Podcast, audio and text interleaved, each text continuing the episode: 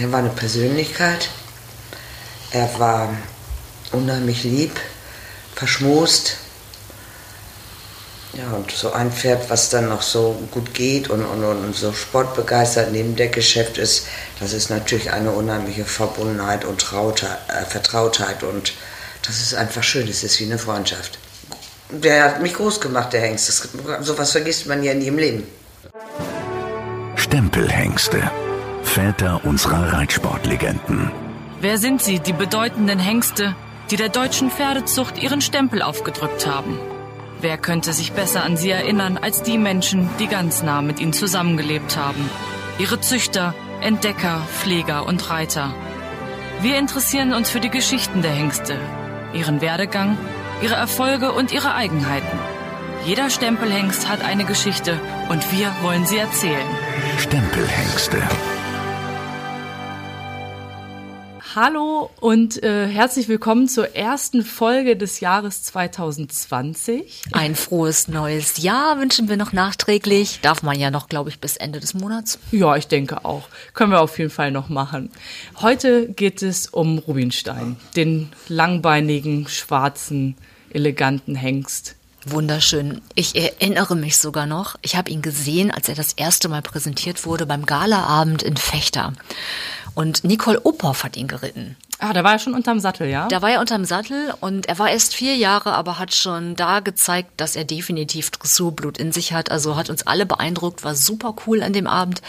Und das ist tatsächlich schon ein bisschen her, aber ähm, ich habe es nicht vergessen. Also es war beeindruckend, wie da ein Vierjähriger schon die ersten Passage- und Piaf-Tritte machte. Ja. Und man merkte, es war nicht perfekt, darf es ja auch nicht und muss es ja auch nicht. Aber ähm, auch an dem Abend war er schon einfach ja ein, ein schwarzer, funkelnder Stern und hat uns alle gepackt. Ja, das hat er ja auch irgendwie vererbt. Also ich glaube, er hatte über 1200 eingetragene Zuchtstuten hervorgebracht und ist ja auch sehr jung verstorben. Also innerhalb einer kurzen Lebensdauer auch wirklich züchterisch sein Erbe hinterlassen. Ja, er ist ja der Vater von Rotspon, von Royal Diamond, von Rohdiamant. Ja. Auch alles Legenden heute schon. Ähm, und ich glaube, er ist auch in vielerlei Hinsicht ein Volltreffer gewesen für das Gestüt Vorwerk. Damals hat ja Gudula Vorwerk Happ das Gestüt von ihrem Vater übernommen. Und ich glaube, Rubinstein war einer der ersten Hengste ähm, in ihrer ja, verantwortlichen Decksaison. Mhm. Äh, du hast dich mit ihr und ihrem Mann Joachim Happ getroffen. Ähm, ja, hören wir doch mal in euer Gespräch rein. Machen wir.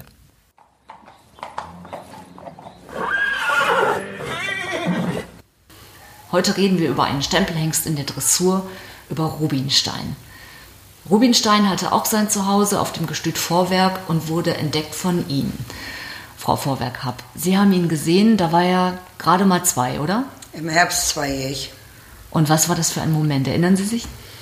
Ja, war Rappe, schönes Gesicht, hatte keinen Schweif, weil die abgefressen waren. Stand bei dabei auf der Diele. Das ist der Züchter? Ja, neben einer Seite Pferde, andere Seite die Kühe.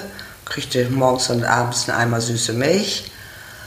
Dann haben wir uns den angeguckt und dann mochte ich den Wohlein auch die Mutter gesehen und das war ja mit Rembrandt und Amon und äh, Ahlerich äh, gerade die Olympischen Spiele gewonnen und vorne Mannschaftsmedaille, Einzelmedaille mit Nicole Ophoff. Ich glaube, Dr. Rainer Klimke hatte sogar auch noch Silber- oder Bronzemedaille. Also der, der Stutenstamm war schon auch beeindruckend, ja. nachweislich erfolgreich. Aber der erste, aus, der erste, also die ersten aus diesem Zuchtstamm. Ja, dann haben wir den angeguckt. Dann sind wir noch im Nachbarort gewesen, da war eine Reithalle, haben wir noch einmal freilaufen lassen. Und dann habe ich unsere Chorkommission angerufen. Dann sind wir hingefahren, haben uns den Hengst angeguckt, äh, auch im Freilauf und einmal auf den Kieselstein traben. Und dann haben sie gesagt, ja, das Blut und äh, die Abstammung und der Typ, das müssen wir unbedingt haben. Bewegen konnte er sich ja auch. Freilaufen war damals nur angesagt, mehr gab es nicht. Mhm. Und dann habe ich den Hengst gekauft. Direkt oder war es äh, über Umwege? Es lief damals alles über einen Vermittler, der mir das gesagt hatte. Da war ich vorher auch mit dort gewesen und hatte mir den Hengst angeguckt. Und dann war er, glaube ich, auch dabei, als ich mit Chörkommission da war. Und dann haben wir das klar gemacht. Dann waren wir Pferden auf Verkörung und hatte Chorkommission und dann wollte ich das eigentlich auch dicht machen und der Vertrag war auch fertig. Aber wie ist das, wenn man so einen zweieinhalbjährigen sieht? Haben Sie direkt erkannt, der hat was Besonderes? Der war schön, der war schwarz und hatte eben die Abstammung. Das, das, was nachher unterm Reiter passiert, das kann man nicht sagen, wenn man einen Hengst zweieinhalbjährig an der Hand oder einmal Freilauf an der Halle sieht. Aber Ihnen war sofort klar, den nehmen wir mit oder mussten Sie erst drüber Ach, schlafen? so ein Rappe war ja immer interessant mit einem schönen Gesicht. Und dann, Herr Happ, haben Der war Sie sehr gesagt, leicht vom Bein und, und, und Halsgut. Das, das Modell war einfach modern.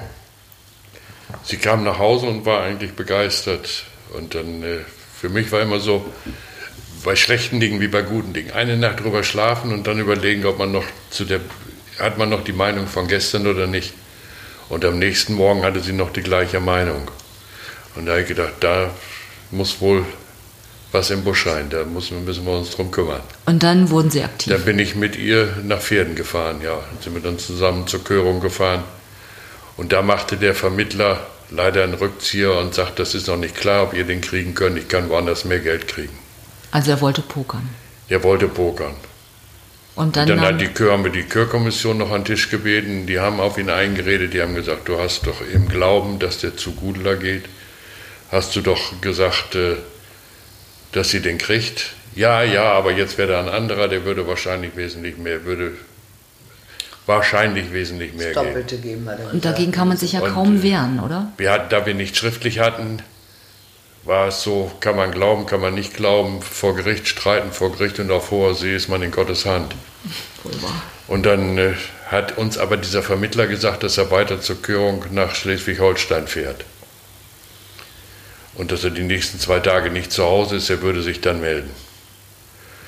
Und dann haben wir auf dem Rückweg und zu Hause überlegt und ja, dann kam mir die Idee, wir fahren morgen zu Dubai, holen das Pferd weg und unterschreiben Dubai, dass wir für alle Rechte und Pflichten aus, die er gegenüber dem Vermittler hat, aufkommen. Und das haben wir gemacht. Und da ist der Züchter mitgegangen und hat gesagt, Und okay, dem Züchter habe ich das Geld gegeben, was, die, äh, was die, der Vermittler an Kaufpreis mit dem ausgemacht hatte. Da war er mit zufrieden. Hat er gesagt, habe ich auch wirklich nichts mit zu tun? Ich sagte, nein, meine Unterschrift haben Sie. Ich komme für alle Rechte und Pflichten aus Ihrer Verbindung zu dem Vermittler auf. und Und damit war der Hengst erstmal bei uns. Das war uns wichtig. Dass, Der auf dass den wir Hof. den, er musste auf den Hof, dass wir Zugriff auf den Hengst hatten. Was dann nachher vor Gericht rausgekommen wäre oder rauskommen würde, war uns damals nicht bekannt, aber der Hengst war erstmal bei uns. Und wir hatten ein gutes Gefühl, das war für meine Frau war das das erste selbstständige Jahr, der erste Hengst, äh, die erste Hengstrekrutierung, wenn man so will. ja, Anfang 88 ist Schwiegervater gestorben und im Herbst 88 passierte das. Das war ja die Vorbereitung auf die neue Saison 89, auf ihre erste Decksaison. und ihr Schwiegervater ist ja berühmt für seinen, ja, ich sag mal, Pferdeverstand. Also man muss nur Namen sagen wie Inshallah, wie Zeus, wie Furioso 2. Und das haben Sie von ihm geerbt.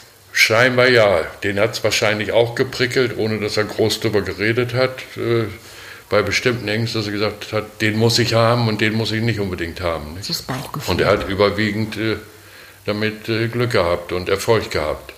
Aber jetzt stand Und der Hengst Rubinstein Jetzt stand der Hengst der bei uns. Ja. Und dann haben wir leider uns vor Gericht treffen müssen mit dem Vermittler, weil der nun klagte gegen Dubai. Dubai hatte aber die Unterschrift, aber der musste gegen Dubai klagen. Und da wir ja alle Rechte und Pflichten übernommen haben, sind wir dann mit einem Anwalt unseres Vertrauens zu diesem Prozess hingefahren. Und haben, da hatte unser Anwalt gesagt, geht zur Bank und hol richtig Moos, Bargeld, in nicht zu großen Scheinen. Da habe ich 50.000 D-Mark abgeholt in 100, Euro, 100 D-Mark-Scheinen. Und das war im Jahr 1900. Achten, ah, das war schon Anfang 89. 89. Das war schon 89. Anfang 89. Und dann ging es mit dem dicken Geldkoffer Und dann ins Gericht. sind wir mit dem Geld da zum 100 Gericht er hingefahren.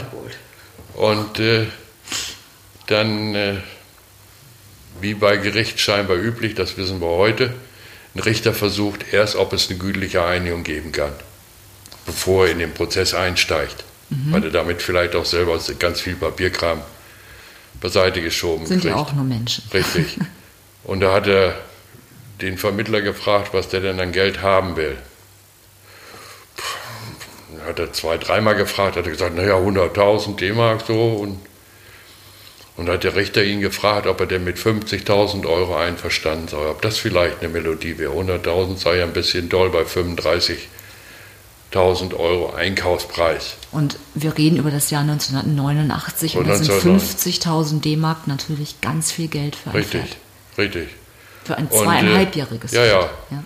Und äh, da hat er wohl zwei, dreimal den Vermittler gefragt. Und ich hatte das Geld dann dem Richter auf den Tisch legen müssen. Und dann hat der Richter gesagt, was ist es jetzt, wenn Sie dieses jetzt so mitnehmen können, hier rausgehen können, können das so einpacken? ist das in Ordnung oder ist das nicht in Ordnung? Und da hat er gesagt, ja. Und damit waren wir dann wirklich Besitzer aus unserem Vertrag auch mit dabei, waren wir endlich Besitzer von Rubinstein. Ein turbulenter Und damit Start. war es unser. Ja. Ja. das bindet an so ein Pferd natürlich ganz besonders. Nicht? Denn meine Frau wollte ihn haben und dann dieses, diese Ungewissheit, bleibt er nun bei uns oder bleibt er nicht bei uns? Nicht? Aber damit war klar, jetzt bleibt er. Und dann sollte es auch so sein. Dann sollte es auch so sein.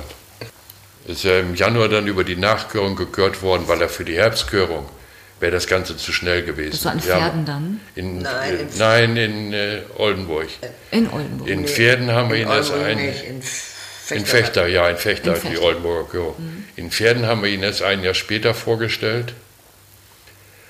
Und da haben wir leider kurz vor dem Chörurteil hinter den Kulissen die Nachricht gekriegt, der kann nicht anerkannt werden, der hat nicht genügend Abstammung. Generation Fünf Generationen müssen die haben.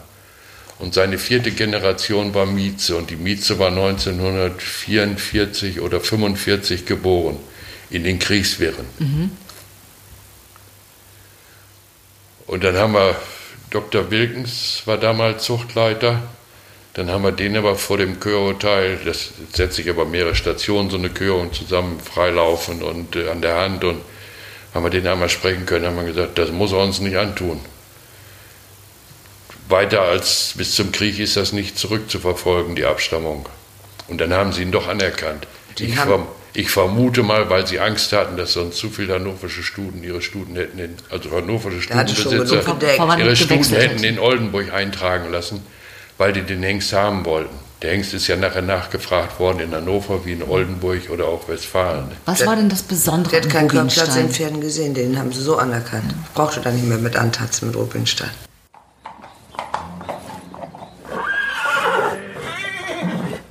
Lackschwarz und wahnsinnig elegant. So könnte man Rubinstein wohl am besten beschreiben. Das westfälische Reitpferd erblickte 1986 bei Züchter Herbert de Bay das Licht der Welt. Er stammt ab vom Westfalen Rosenkavalier. Muttervater ist Angelo XX, ein englisches Vollblut. 1983 erhielt er seine Körung in Fechter und war nur zwei Jahre später Oldenburger Prämiensieger. Er selbst zeigte sich hoch erfolgreich in den Dressuren bis Grand Prix Spezial, wurde 1992 Vize-Bundeschampion, 1994 Sieger im Nürnberg-Burgpokal und 1996 wurde er sogar in den Olympiakader aufgenommen. Rubinstein bildet eine wichtige Säule der westfälischen Warmblutzucht. Er brachte 97 gekörte Söhne und 1253 eingetragene Zuchtstuten hervor. Seine eigene Lebendgewinnsumme beläuft sich auf 122.000 Euro. Die Lebendgewinnsumme seiner Nachkommen betrug bis 2018 über 2,5 Millionen Euro. Zu seinen erfolgreichsten Nachkommen zählen Royal Diamond, Rohdiamant und Rotspon. Im Jahr 2000 verstarb er im Alter von von nur 14 Jahren.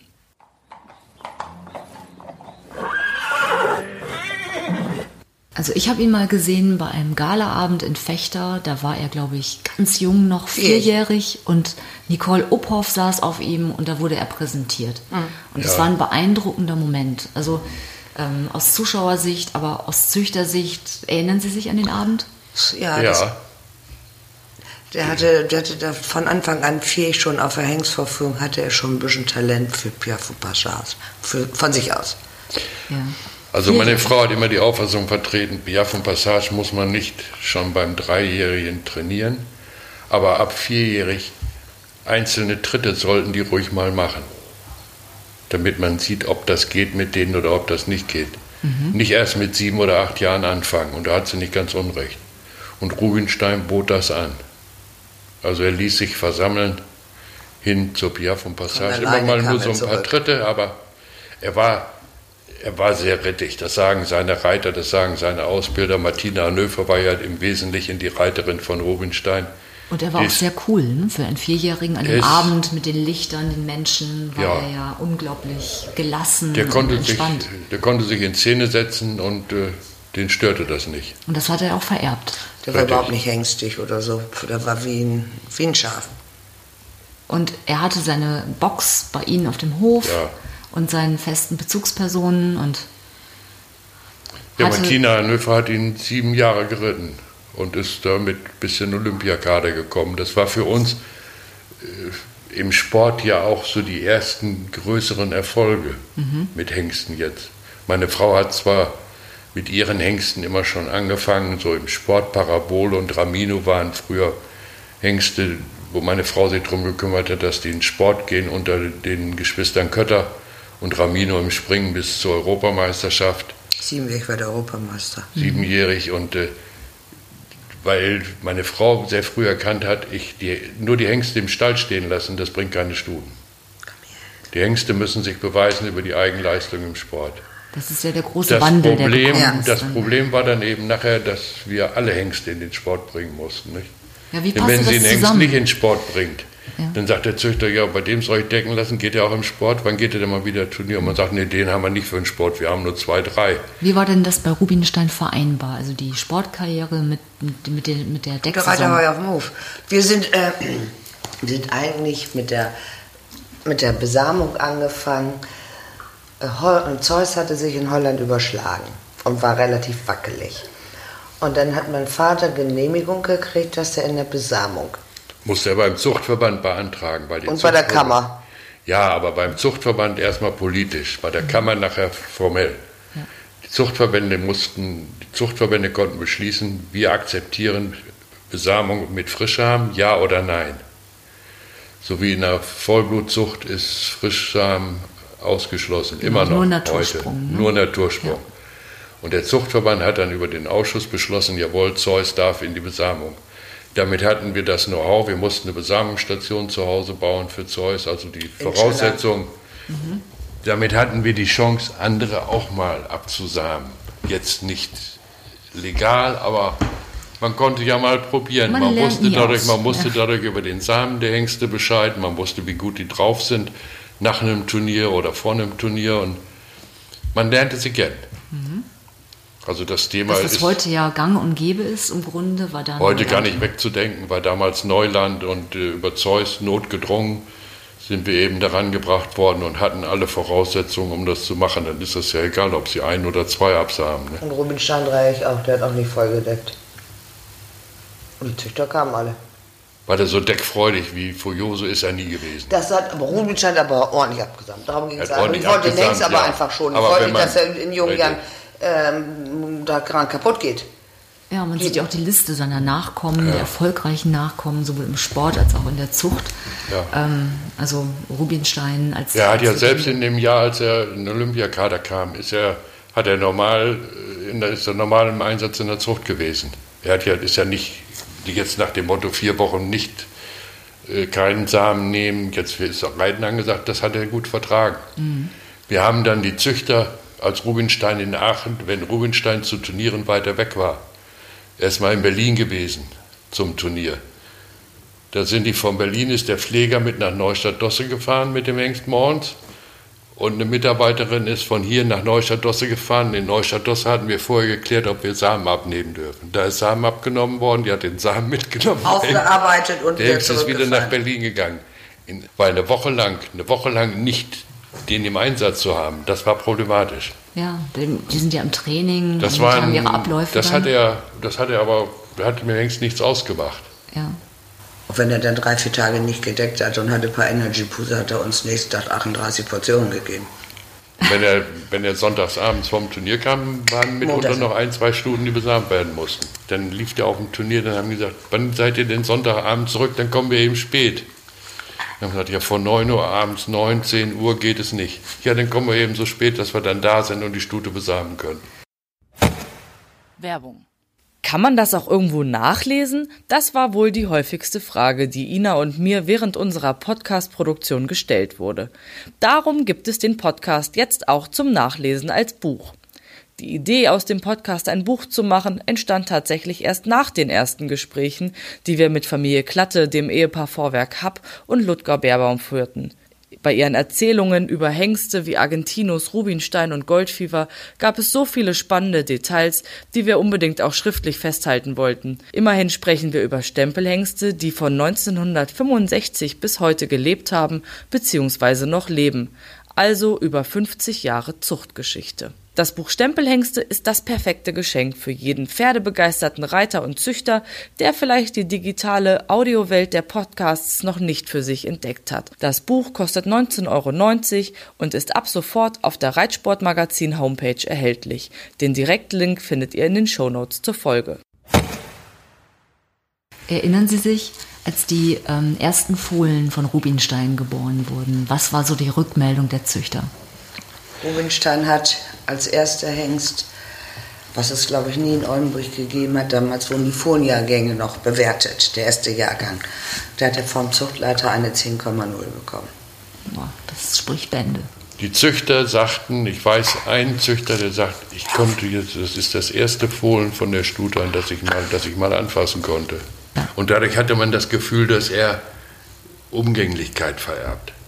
Ja. Das war dann noch Hoffnung, weil es ja nur die Fohlen waren. Aber wenn Fohlen schon mal mit sich umgehen lassen und Menschen, dann muss es ja wahrscheinlich so bleiben. Nicht? Ja, die meisten äh, sind Was brauchen Sie? Für die Masse der Reiter braucht man Sitzkomfort und Bedienungsfreundlichkeit. Rittigkeit Und wenn er guten das äh, vererbt, das war die Hoffnung, dann kann uns eigentlich nichts passieren damit. Ne? Ja, ich meine, Rubinstein ist natürlich für Sie auch als Unternehmer ein Wirtschaftsfaktor, Ja. aber das Herz hängt ja trotzdem auch dran. Das war am Anfang die Frage der Versicherung. Wir hatten die Hengste früher immer mit 50.000 D-Mark versichert, die im Zuchteinsatz waren. Und Rubinstein wollten wir von Jahr zu Jahr dann höher versichern. Da habe ich lange Gespräche mit der Versicherung geführt. Ich sage, Rubinstein ist wie in einem anderen Betrieb eine Maschine. Wenn der morgen ausfällt, kann ich nur diese Maschine nicht ersetzen. Das kann ein halbes Jahr dauern, das kann fünf Jahre dauern, bis dass ich diese Maschine, gleichwertige Maschine wiederkriege. Die Maschine, die mir so viel produziert. Wenn ich es jetzt mal, wir reden zwar über Pferde, aber man muss es ja sachlich sehen, betriebswirtschaftlich. ja, für Sie war das natürlich. Wenn die Maschine weg ist, das ist ein Einbruch, den kriege ich nicht gut gemacht. Also muss ich den höher versichern können. Und dann hat eine deutsche Versicherung gesagt, jawohl, wir machen das. Die haben sich dann in London rückversichert. Und ähm, neben natürlich diesem Wirtschaftsfaktor Pferd ähm, steht ja auch ein Hengst im Stall, an dem man ja auch ein bisschen sein Herz hängt. Ich meine, ähm, Also sonst hätten wir wahrscheinlich, sonst wäre der wahrscheinlich zu Hause tot gegangen. Ferdi war im Krankenhaus, der normale Ja. Pfleger. Ja. Ferdi kenn ich sogar. Der hatte Ja. einen Bandscheibenvorfall. Ja. Und die Beate hat uns geholfen. Und die Beate hat gesagt, irgendwas stimmt mit dem Hengst nicht. Der haut sich, der zupft sich hinten immer mit dem Hinterbein. Der hat nicht gekoligt oder so. Der, zupft hinten immer so mit Hinterbein so an den Hoden oder da oben, als wenn ihm was juckt oder wie auch immer. aber da war er erst 14 Jahre. Ja, richtig? Ja. dann ist der Tierarzt gekommen und da war eigentlich alles gut, der hat nicht richtig gekoligt. Und dann ist er nach Techte gekommen. Dann habe ich ihn aber gleich vorsorglich nach Techte gefahren. Und Techte haben sie gesagt, Kolik und haben einen Hoden, Die haben aber vielleicht auch einen Tag zu lange gewartet, ich weiß es nicht. Ist auch, kann haben nicht- einen Hoden rausnehmen müssen. Einen Hoden abnehmen müssen. Ja. Und dann bin ich jeden Tag äh, an die Küste gefahren, weil mir jemand gesagt hat, du musst Außendeichsgras. Das ein Teil. Das wird bei kranken Kälbern, füttern die Bauern da oben. Da werden die wieder von gesund. Angelgras. Und dann sind Sie hingefahren. Dann bin ich da jeden Tag nach dem Büro, bin ich dann zur Küste gefahren, hatte eine Sichel mitgehabt und habe dann Angelgras, dieses Außendeichsgras geholt und dann bin ich nach Techte gefahren und habe dieses Gras gebracht, fraß er teils ja, teils nein. Also es ging mal, fraß ein bisschen, mal nicht, weil das ja frisch sein musste, das durfte ja nicht ge gegärt sein. Ja, genau. Aber das war egal, einfach war das zu versuchen. Und bei dem ich das geholt habe, ich habe ja dann den Landwirt gefragt, dem dieses Außendeichstück gehörte, ob ich das machen darf. Sagt er, wenn Sie Erfolg damit haben, dann wird das für mich noch ein Geschäftszweig. Dann mähe ich das nächstens und wickel das in Ballen und kann hier die Ballen teuer verkaufen. Aber das zeigt ja auch, dass Ihr Herz dran hing und dass man alles versucht hat. Und dann gab es aber vom Tierarzt. Wir sind Der ja, Hengst hatte von Anfang an Schmerzen, gleich nach der Kastration. Ich wollte ihn eigentlich nach Hause holen. Das durfte ich ja nicht wegen der Versicherung. Der hatte richtig Schmerzen. Und wenn die, äh, wenn die Schmerzen haben, gibt der Darm Gifte ab. Und die Gifte landen in den Füßen und an den Hufen ist Schluss. So entsteht die Rehe. Und der hatte nachher auf allen vier Füßen Rehe. Also er stand Jedenfalls- weiter in Telchte. Ja, dreieinhalb es Wochen hat er da dann, ist entdeckte dann eingeschläfert Ja, worden. Erinnern Sie sich an den Tag? Ja, Ja. Von Salda da sind wir hin und äh, War aber schon erledigt. Jetzt in Erinnerung, das ist jetzt nicht kein schönes Thema, aber wie war für Sie der Tag? Was haben Das Sie war schrecklich. Die ganzen dreieinhalb Wochen waren schrecklich. Da zwischen Hoffen und Bangen? ja, Ja, weil, er hatte einfach immer Schmerzen und war gnatzig. also dieser Weg zur Küste und der Techte war ja gar kein Problem. Deshalb war ja für das Pferd, das war irgendwie selbstverständlich. Das wird gemacht. Und wenn ich bis nach Dänemark hätte fahren müssen oder weil das an dem Pferd hing unser Herz. Durch den sind wir ja auch in den größeren Sport gekommen, haben wir ja auch die, die Probleme und auch die, die Vorzüge des großen Sports kennengelernt. Das war der, der hat uns ja schon ein bisschen was an Erfahrung gebracht. Türen eröffnet. Hengst, Türen eröffnet. Ja, legendär. Vorher waren wir mit anderen Pferden waren wir ländlich. Ramino bei der Europameisterschaft war schön, aber dadurch sind wir ja nicht in den Sport, haben wir da nicht im Sport Fuß gefasst. Ja gut, und auch Aber der Erfolg eines Hengstes lässt natürlich auch Rückschluss darüber, wie er sich weiter vererbt, die Hoffnung und, auch die Nachkommen. Wir haben ja dann auch einen Ganzteil Rubinstein-Nachkommen auf Station gehabt mit, mit Rodiamant, mit Roy Diamond, mit Rembrandt. Rembrandt? Äh, mit mit äh, Relevant meine ich, nicht mit Rembrandt. Mit Relevant. äh, und mit dem haben wir, leider war Martina Hanöfer dann weg, aber wir haben mit dann, das ist der Verdienst meiner Frau, dann eine neue Reiterin gefunden mit Lisa. Sie ist dann losgezogen und hat gesucht, einen bestimmten Typ Reiter. Die Amerikanerin Lisa Ja. Wilcox. Ja. Und Ich glaube, ihr Motto war immer Do it with a smile. Ja, also hat, das war wirklich, die wusste sich zu verkaufen und die hat das super gemacht. Wenn Sie an Rubinstein denken, was war das Besondere an dem Hengst? Hatte der Marotten, hatte der Eigenarten? Ähm, ich bin dann abends immer losgegangen und habe Schwarzwaldheu gefüttert und hatte immer eine Möhre. Und auf dem Rückweg, eine Box vorher, fing er das Viren an und wusste ganz genau, dass ich kam. Der war schlau, der konnte unheimlich lesen und schreiben. Und erinnern Sie sich an echte Highlights mit Rubinstein, die Sie nie vergessen werden? Dann hat Nicole Uphoff ihn ja noch zwei Jahre geritten, da haben wir Aachen gewonnen. Wir haben Frankfurt-Nürnberger Burgpokal, wir waren in Aachen, wir waren in Wiesbaden, wir waren überall auf den internationalen Turnierplätzen und das war sehr schön. Wir haben sehr viel Spaß gehabt. Der hat mich groß gemacht, der Hengst. Das, sowas vergisst man ja nie im Leben. Wenn Sie drei Dinge nennen, die Sie mit Rubinstein am meisten verbinden, welche drei Dinge wären das? Er war eine Persönlichkeit. Er war unheimlich lieb, verschmust. Ja, und so ein Pferd, was dann noch so gut geht und, und, und so sportbegeistert neben der Geschäft ist, das ist natürlich eine unheimliche Verbundenheit und Traute, äh, Vertrautheit. Und das ist einfach schön, es ist wie eine Freundschaft. Herzlichen Dank.